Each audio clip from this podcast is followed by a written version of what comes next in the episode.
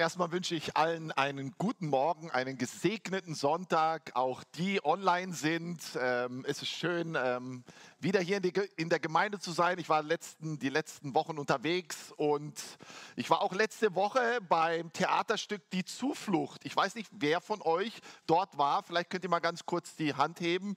Ich glaube, es war eine wertvolle Zeit, ähm, dort ähm, dieses Stück anzuschauen, Leute einzuladen und ähm, aber auch eigentlich eine traurige Geschichte, ne? die da passiert ist vor so vielen Jahren. Und ähm, ja, so viele Dinge passieren heutzutage, man kommt fast gar nicht mehr mit. Wir haben jetzt gesehen die, den Krieg in Ukraine, Krieg in Israel, in Gaza, äh, Erdbeben, Überschwemmungen, vieles Traurige. Aber trotzdem können wir Gott Danke sagen, weil Gott hat die Kontrolle nicht verloren. Und wir wissen, er ist da und wir können auf ihn vertrauen. Wir haben, ich habe diesen Text bekommen in der Apostelgeschichte. Wir gehen ja die Apostelgeschichte durch. Leider bin ich nicht mal dabei gewesen. Aber ich habe einen größeren Text, Kapitel 25 ab Vers 23 bis Kapitel äh, 26 bis am Ende, Kap, äh, Vers 32. Und ähm, ich werde diese Verse nicht alle vorlesen können, weil wir ähm, auch jetzt nicht so viel Zeit haben. Aber trotzdem wollen wir uns Zeit nehmen für Gottes Wort und wollen Dinge aus diesem Text lernen. Ähm, ich möchte aber zu Beginn einfach nochmal beten und ähm, Gott bitten, dass er mir die richtigen Worte schenkt, dass er uns die Herzen öffnet für sein Wort. Herr, ich möchte dir von Herzen danken, dass wir heute hier sein dürfen. Uns geht es so gut. Danke dafür, dass wir noch in Frieden leben dürfen, Herr. Das ist nicht mehr selbstverständlich in dieser Welt. Und wir möchten dich bitten in diesem Moment, dass du unsere Herzen öffnest für dein Wort, dass wir etwas mitnehmen dürfen in unserem persönlichen Leben, in unserem persönlichen Alltag.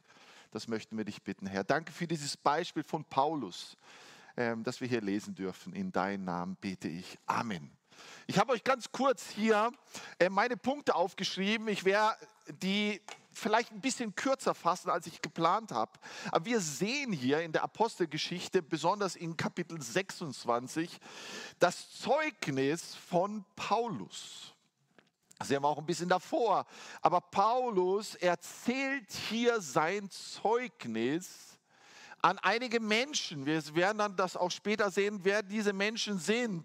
Da war sogar ein König dabei. Und ich möchte diese Punkte durchgehen. Erster Punkt, Paulus vor Gericht. Zweiter Punkt, Paulus erzählt von seinem Leben vor seiner Umkehr. Und Punkt drei, Paulus Leben wird komplett verändert. Und Punkt 4, Paulus evangelisiert alle Menschen, die er begegnet. Und Punkt 5, Paulus ist unschuldig, wie wir dann sehen können. Also Kapitel, wenn ihr die Bibel aufschlagen wollt, könnt ihr gerne äh, mitlesen, einige Verse, aber ich möchte euch auch ermutigen, diese Verse einfach mal heute Nachmittag zu Hause durchzulesen, damit ihr wirklich in dieser Geschichte, die Paulus ja hier erlebt hat, wirklich eintauchen könnt. Und wir lesen im Kapitel 1 die ersten drei Verse. Ich lese diese ersten drei Verse mal vor. Da sagte Agrippa zu Paulus. Agrippa war ein König und wir sehen auch einige Verse davor.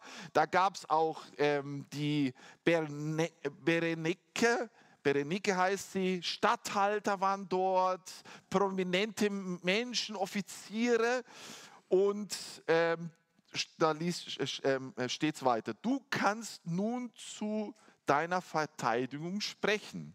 Paulus hob seine Hand und begann seine Verteidigung. Ich schätze mich glücklich, schreibt er, König Agrippa, dass ich gerade dir meine Verteidigung ähm, gebe. Ähm, gegen all diese Anschuldigungen durch die führenden Männer des jüdischen Volkes vortragen kann. Denn ich weiß, dass du dich mit jüdischen Bräuchen und Streitfragen sehr gut auskennst.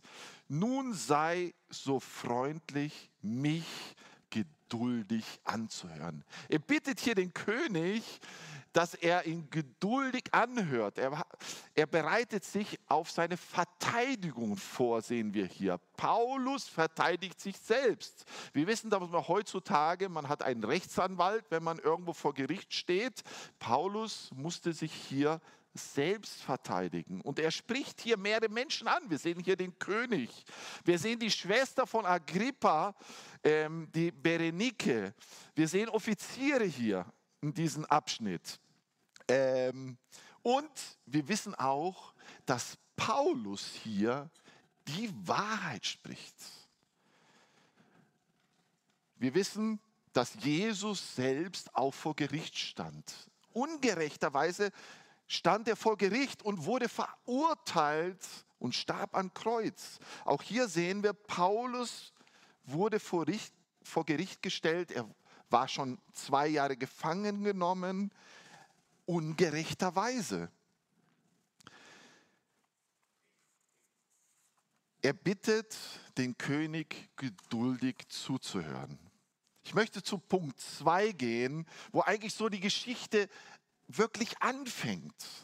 Wir sehen hier, Paulus erzählt von seinem Leben vor seiner Umkehr. Er gibt also seinen Lebensbericht hier weiter. Was ist davor passiert? Wir sehen zum Beispiel in Vers 4, er wurde nach jüdiger Tradition erzogen.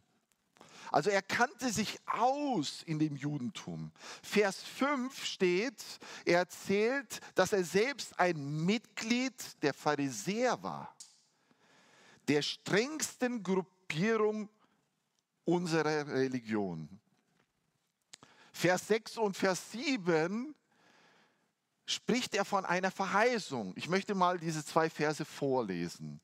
Nun stehe ich vor Gericht, weil ich die Erfüllung der Verheißung erwarte, die Gott unseren Vorfahren gegeben hat. Die zwölf Stämme Israels beten wegen dieser Verheißung Tag und Nacht zu Gott. Sie haben dieselbe Hoffnung wie ich. Trotzdem behaupten sie, König, es sei falsch von mir, diese Hoffnung zu hegen. Also hier spricht Paulus von einer Hoffnung, die die Juden hatten. Sie haben nämlich auf den Messias gewartet. Wir lesen in Jeremia 23 die Verse 5 und 6, 6 zum Beispiel.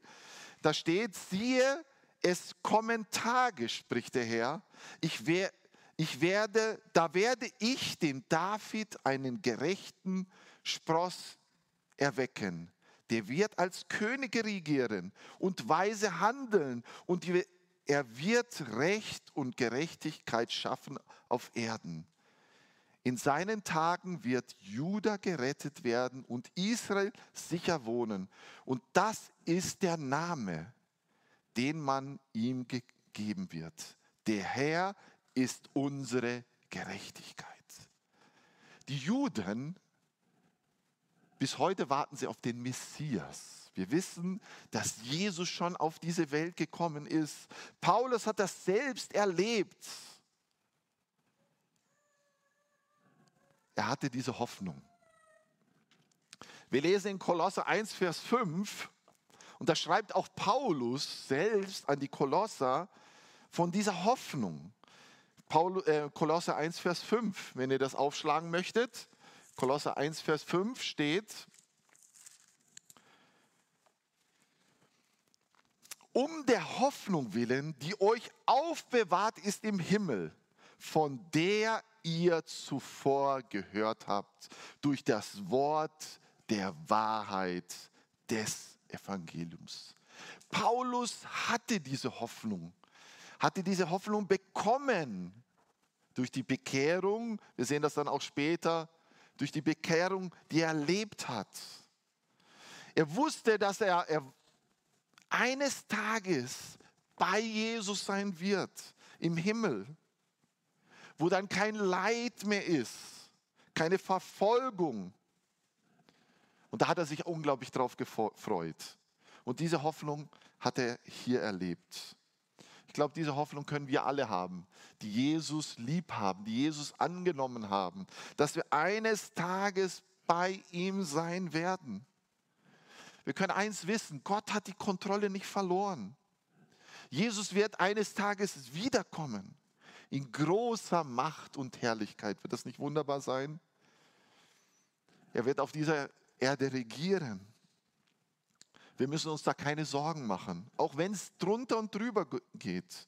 Philippa 4, Vers 6, der bekannte Bibelvers steht, sorgt euch um nichts, sondern in allen lasst durch Gebet und Flehen mit Danksagen eure Anliegen vor Gott kund werden. Wir können Gott dankbar sein in allen Dingen. Wir müssen uns keine Sorgen machen. Gott hat einen wunderbaren Plan, auch mit uns. Dritter Punkt, den wir hier sehen. Paulus, das Leben von Paulus wird komplett verändert. Und wir sehen hier ab Vers 13 erzählt er sein Lebensbericht, sein Zeugnis als er in Damaskus war, das Licht kam, Vers 13, etwa gegen Mittag, o König, fiel aus dem Himmel ein Licht, strahlender als die Sonne auf mich und meine Begleiter. Vers 14, wir stürzten alle zu Boden und ich hörte, wie eine Stimme auf Hebräisch zu mir sagte, Saul, Saul, warum verfolgst du mich? Es ist schwer für dich, gegen meinen Willen anzukämpfen. Und Paulus antwortet, wer bist du Herr? fragte ich. Und der Herr antwortete, ich bin Jesus, dem du verfolgst. Vers 16, steh auf, denn ich bin dir erschienen, um dich zu meinem Diener und Zeugen zu machen. Du sollst der Welt von dieser Erfahrung und von anderen Ereignissen erzählen, bei denen ich dir erschienen, erscheinen werde. Und ich werde dich sowohl vor deinem eigenen Volk als auch vor dir, den anderen, Völkern benutzen, zu denen ich dich senden werde. Hier hat er die Möglichkeit, sein persönliches Zeugnis weiterzugeben, wie er Jesus kennengelernt hat. Ich weiß nicht, ob du schon mal jemandem dein persönliches Zeugnis weitergegeben hast. Wir ermutigen immer wieder die Jugendlichen, das zu tun. Ich persönlich habe mich mit acht Jahren entschieden. Ich weiß nicht, ob ich das schon mal hier erzählt habe. Ich, ich bin ja ein Missionarskind und meine Eltern waren in Südamerika. Sie waren dort Missionare, erst in Brasilien, später dann in Uruguay und dann in Bolivien, im Amazonasgebiet. Und ich, ich war da noch jung und bin auch in die Schule gegangen, in eine Schweizer Indianerschule, also alles in Deutsch. Und da war eine Klasse, eine ganz kleine Klasse von der Schüler von der ersten bis zwölften Klasse, vielleicht 15 Schüler und eine Lehrerin. Und eines Tages kam ein Freund und erzählte uns, dass er in das Buch des Lebens eingetragen ist. Dass er jetzt ein Kind Gottes ist. Und das hat mich die ganze Zeit bewegt, die ganze Unterrichtsstunde. Ich bin dann nach Hause gegangen, habe das meiner Mama erzählt und habe sie gefragt, Mama, was bedeutet das in das Buch des Lebens eingetragen zu werden. Meine Mutter hatte mir und mein Vater auch immer aus der Bibel gelesen, hatte mir von Jesus erzählt, aber das hatte mich bewegt, in das Buch des Lebens eingetragen zu werden. Was bedeutet das? Meine Mama hat mir dann das nochmal erzählt, dass Jesus für mich gestorben ist, dass er auferstanden ist, dass er lebt und jeder, der an ihn glaubt, dass er in das Buch eingetragen wird. Ich bin dann später, kurz danach, in mein Zimmer gegangen, habe mich vor mein Bett niedergekniet, habe mein Leben Jesus übergeben. Und ich bin bis heute sicher, dass ich in das Buch des Lebens eingetragen bin. Und das hat auch Paulus erlebt. deswegen konnte er auch davon erzählen. Und da gehen wir zu Punkt 4. Paulus evangelisiert hier. Er nutzt die Möglichkeit, das sehen wir auch in den Kapiteln davor, im Gefängnis selbst. Er redet mit jedem Menschen, mit jedem Menschen. Mit den Soldaten, die er, mit denen er gefesselt ist. Er redet aber hier zu mächtigen Männern und Frauen. Und er evangelisiert. Er gibt die Botschaft weiter, Vers 18 zum Beispiel steht, damit sie sich von Dunkel zum Licht und aus der Macht des Satans zu Gott bekehren. Ich lese vielleicht nochmal von Anfang. Ihnen sollen die Augen geöffnet werden, damit sie sich von Dunkel zum Licht und aus der Macht des Satans zu Gott bekehren dann werden sie Vergebung für ihre Sünden und einen Platz im Volk Gottes empfangen. Alle, die durch den Glauben an mich ausgesondert sind. Hier in einem Vers erklärte das Evangelium, dass es möglich ist, von der Dunkelheit zum Licht zu kommen. Ein Mensch, der Gott nicht hat, ist in dieser Macht des Satans verwurzelt. Und durch die Vergebung der Sünden und den Glauben an Gott kann ein Mensch frei werden. Wir von äh, Wort des Lebens, ihr vielleicht wissen das nicht alle, aber ich bin Mitarbeiter von Wort des Lebens. Wir haben eine App, ähm, das ist nicht eine App von Wort des Lebens, sondern das ist eine Zusammenarbeit und vielleicht möchte ich dich da motivieren, vielleicht diese App runterzuladen. Das, äh, das, ähm, die App heißt Life in Six Words. Also Leben in sechs Wörtern.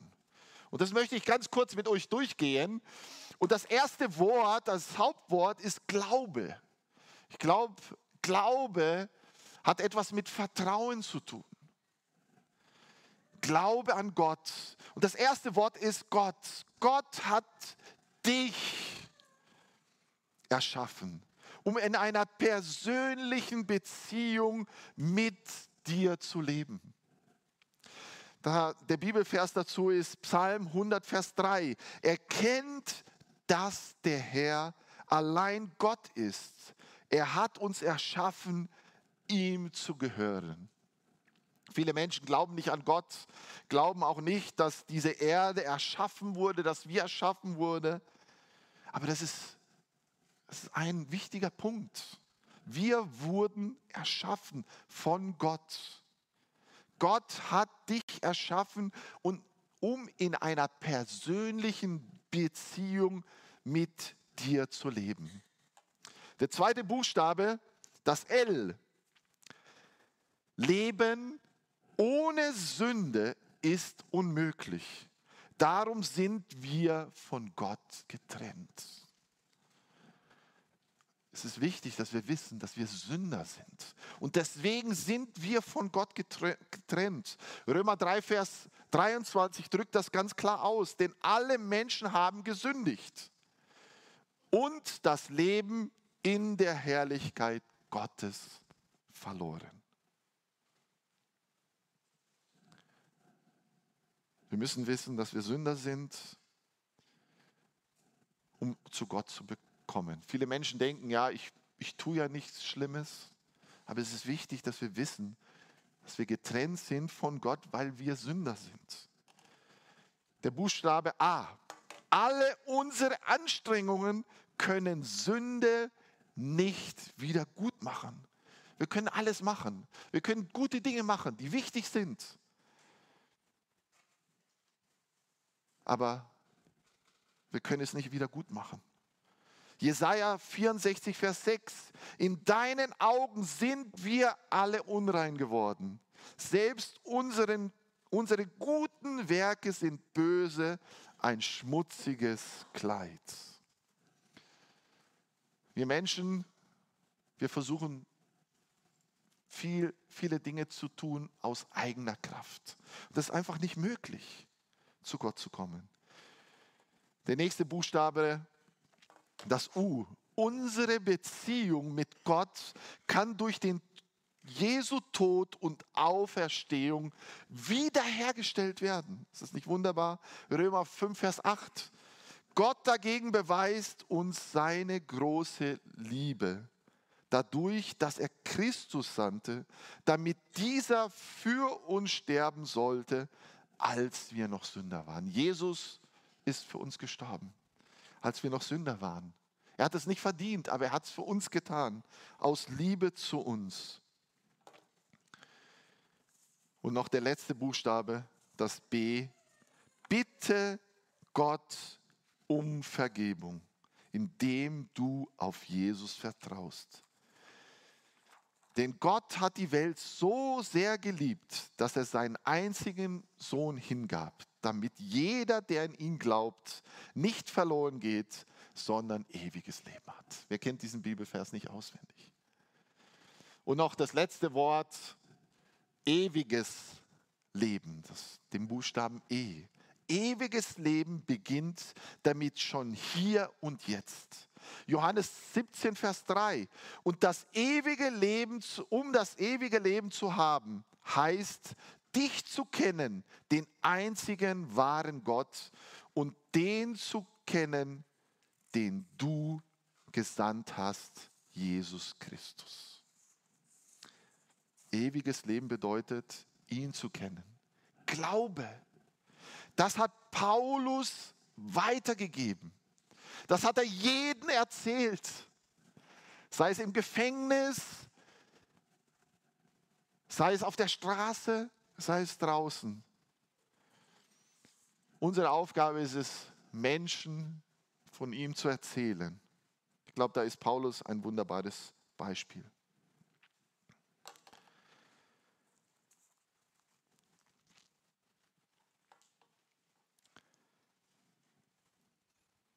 Paulus evangelisiert allen Menschen, das sehen wir hier in diesen Versen. Wenn ihr das zu Hause lest, Vers 24 bis 29. Er evangelisiert und sagt sogar hier, äh, Vers 29 äh, oder Vers 27, König Agrippa, glaubst du den Propheten? Also er fordert ihn hier heraus. Ich weiß, dass du es tust. Vers 28. Agrippa unterbrach ihm. Meinst du wirklich, du kannst so leicht einen Christen aus mir machen? Vers 29. Paulus entgegnete, ob leicht oder nicht, jedenfalls bete ich zu Gott, dass sowohl du als auch jeder Einzelne der Zuhörer hier so werde wie ich, nur ohne diese Ketten. Wir sehen hier Paulus in Ketten vor diesen Menschen. Er gibt sein Zeugnis weiter. Er ruft dazu auf zur Bekehrung. Und zum Schluss noch Punkt 5. Paulus ist unschuldig. Das erkennen auch diese Menschen hier, Vers 30 bis 32. Da stand, standen der König, die Statthalter, Berenike und alle anderen auf und gingen. Als sie miteinander über die Angelegenheit sprachen, waren sie sich einig. Dieser Mann hat nichts getan, was eine Todesstrafe oder Gefängnisstrafe verdient hat. Und Agrippa sagte zu Festus, er könnte eigentlich freigelassen werden wenn er sich nicht auf den Kaiser berufen hätte. Was für eine Möglichkeit, die Paulus hier hatte, vor einem König zu sprechen, vor ähm, Offiziere zu sprechen, vor Oberste zu sprechen. Ich weiß nicht, welche Möglichkeiten dir Gott schenkt. Mir schenkt Gott viele Möglichkeiten und manchmal vernachlässige ich sie. Aber ich glaube, es ist ein super Beispiel für uns und auch eine Ermutigung für uns, unser Zeugnis andere Menschen weiterzugeben. Jeder, hat, jeder von uns hat ein wunderbares Zeugnis, einen wunderbaren Lebensbericht. dass er weitergeben kann. Wir dürfen nicht vergessen, dass es Menschen, die Menschen, die Jesus nicht kennenlernen, verloren sind. Für immer verloren sind. Und sie brauchen Jesus. Ich war bei diesem äh, Theaterstück Die Zuflucht dabei. Es war sehr evangelistisch. Ähm, eine super Möglichkeit. Nutzen wir diese Möglichkeit und bitten Gott, dass er uns Türen öffnet. Sei es hier in der Gemeinde, sei es im Beruf, den du, wo du arbeitest, in der Schule. Nutzen wir die Möglichkeit. Paulus ist da ein wunderbares Beispiel. Ich möchte euch wirklich ermutigen, diese Verse durchzulesen, zu Hause nochmal. Ähm, sehr ermutigend war das auch für mich, mich darauf vorzubereiten. Ich möchte noch zum Schluss beten. Herr, danke für dein Wort. Danke für dieses Beispiel von Paulus hier, der so mutig dich verkündigt hat, auch in der Gefangenschaft.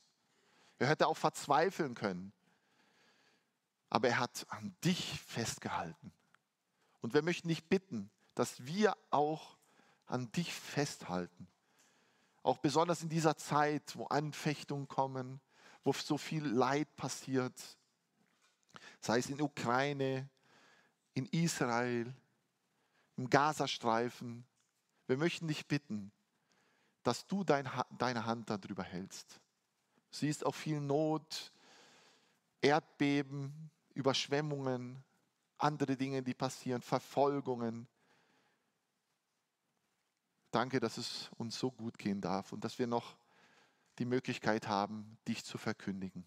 Gebrauche du uns, gebrauche du jeden einzelnen von uns. In deinen Namen bete ich. Amen. Danke vielmals.